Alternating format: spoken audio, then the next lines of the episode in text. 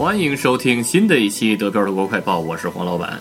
到目前为止，官方的确诊数字是十四万八千三百六十七，累计治愈九万四千三百五十，剩余确诊病例五万四千零一十七，累计死亡四千九百三十九。今天新增的确诊病例是一千零三十四，今天新增的死亡人数是二百三十三。继续播报一下各州的具体数字：石河州六百六十二，不来梅一百九十四，汉堡一千一百二十七。梅前州一百零六，下萨克森州两千六百八十一，萨恩州四百零二，柏林一千二百二十一，勃兰登堡七百九十九，北威州七千七百五十四，黑森州两千二百二十四，图林根五百七十二，萨克森州一千一百八十三，莱法州一千四百六十七，萨尔州六百七十六，巴甫州七千五百四十，巴伐利亚州一万一千一百九十九。按照惯例，再播报一下欧洲前五。西班牙二十万四千一百七十八，意大利十八万三千五百九十七，法国十五万八千零五十，德国十四万八千三百六十七，英国十二万九千零四十四，然后是美国八十万三千五百七十五。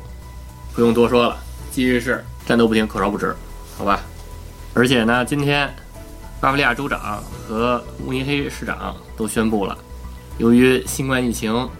二零二零年的慕尼黑啤酒节取消，这个州长还说，这一决定令我们心痛，也让所有人感到遗憾。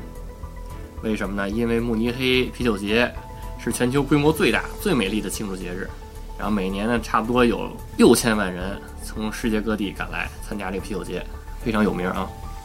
而且据说呢，这个历史上呢，慕尼黑啤酒节也被取消过，啊，什么时候呢？就是十九世纪瘟疫盛行的时候被取消过。一八五四年和一八七三年，这个由于霍乱，然后也被取消过。